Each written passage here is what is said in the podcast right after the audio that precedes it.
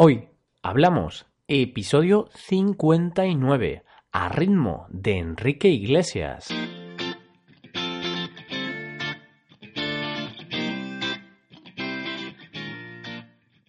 Bienvenidos a Hoy Hablamos, el podcast para aprender español cada día. Ya lo sabéis, publicamos nuestro podcast de lunes a viernes. Podéis escucharlo en iTunes, Stitcher o en nuestra página web hoyhablamos.com. Recordad que en nuestra página web tenéis disponible la transcripción completa del audio de este episodio. En el día de hoy os vamos a hablar de un artista español conocido a nivel internacional por su música. Os hablamos de Enrique Iglesias, un cantante que hace bailar a millones y millones de personas en todo el planeta. Hoy hablamos de Enrique Iglesias.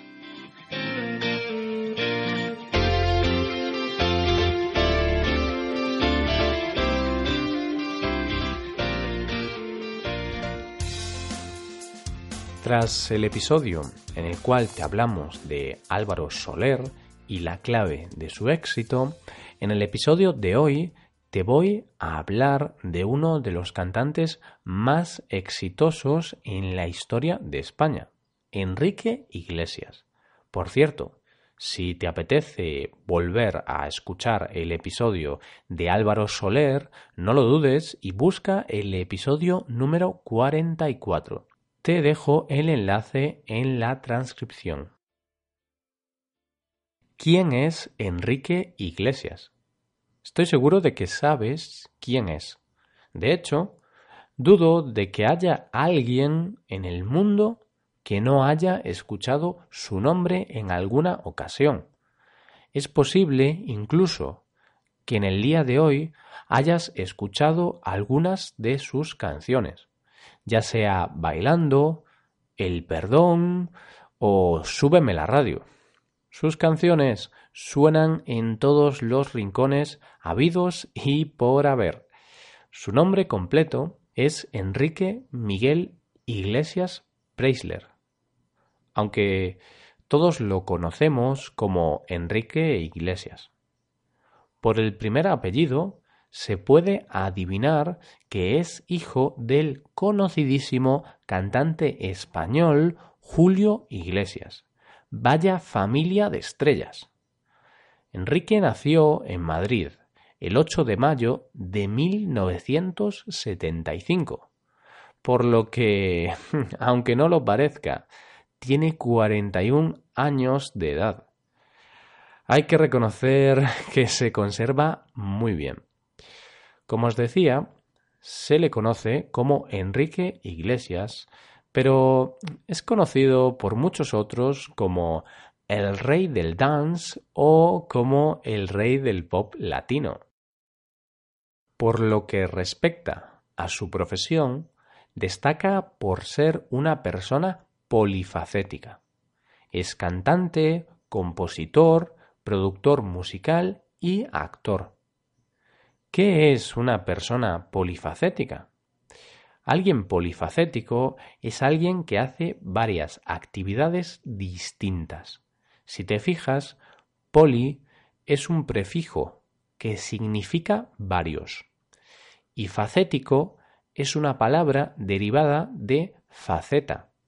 Entonces, se puede decir que Enrique es una persona polifacética. Pero para conocer al artista actual hay que conocer también el origen de todo. Y es que la música siempre tuvo un papel importante en su infancia. No en vano, su padre era un artista reconocido a nivel mundial. Fue en la adolescencia cuando empezó a sentir curiosidad por la música y cuando pensó en dedicarse de forma profesional a ello. Desde el principio se dio cuenta de que tenía gran facilidad para escribir letras de canciones, para componer canciones.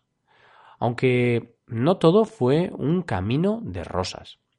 Empezó ocultando a su familia sus intenciones de ser cantante, porque pensaba que no le daría su apoyo. De hecho, le pidió 500 dólares a su niñera para empezar a grabar una demo con la que poco después se empezaría a dar a conocer entre las compañías discográficas. Poco a poco se fue dando a conocer hasta convertirse en el exitoso cantante que es hoy en día.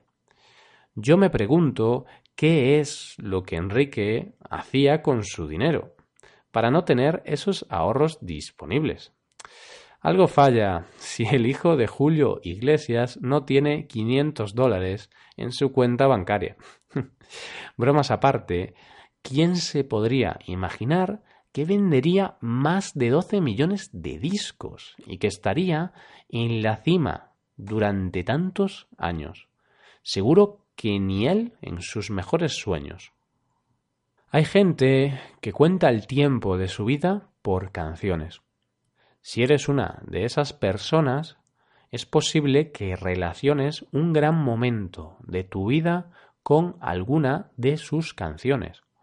En la discoteca, en la ducha, en el parque, con tus amigos, con tu familia. Posiblemente has cantado o bailado alguno de sus grandes éxitos. Ha sacado al mercado una gran cantidad de discos tanto en inglés como en español. Algunos de sus discos más conocidos son Insomniac, Euphoria o Sex and Love. No tendría el tiempo suficiente para hablar de cada uno de sus éxitos, pero hay algunos temas míticos que han hecho mover el esqueleto a muchas personas en las pistas de baile, a mí incluido. Claro está.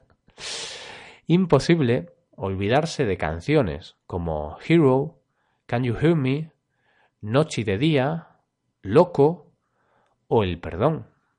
Mención aparte merece la canción Bailando, un tema publicado en 2014, que en YouTube superó la increíble barrera de los 2.000 millones de visitas, una barbaridad.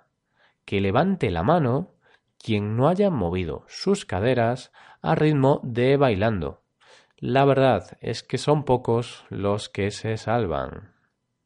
Pero la cosa no se queda aquí.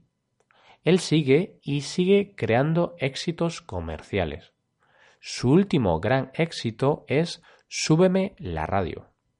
Lleva en YouTube como unos dos meses y ya supera los 200 millones de visitas. Canción de Enrique Iglesias es sinónimo de éxito asegurado. ¿Cuál será la siguiente? Te hablo ahora de algunas curiosidades o cosas que quizá no sabías. Para sorpresa de muchos, en sus inicios en el mundo de la música no se quería aprovechar de su famoso apellido Iglesias y decidía llamarse Enrique Martínez. Además, decía ser originario de Guatemala. No sabemos el por qué, pero más tarde decidió quedarse con el nombre y apellido que conocemos actualmente.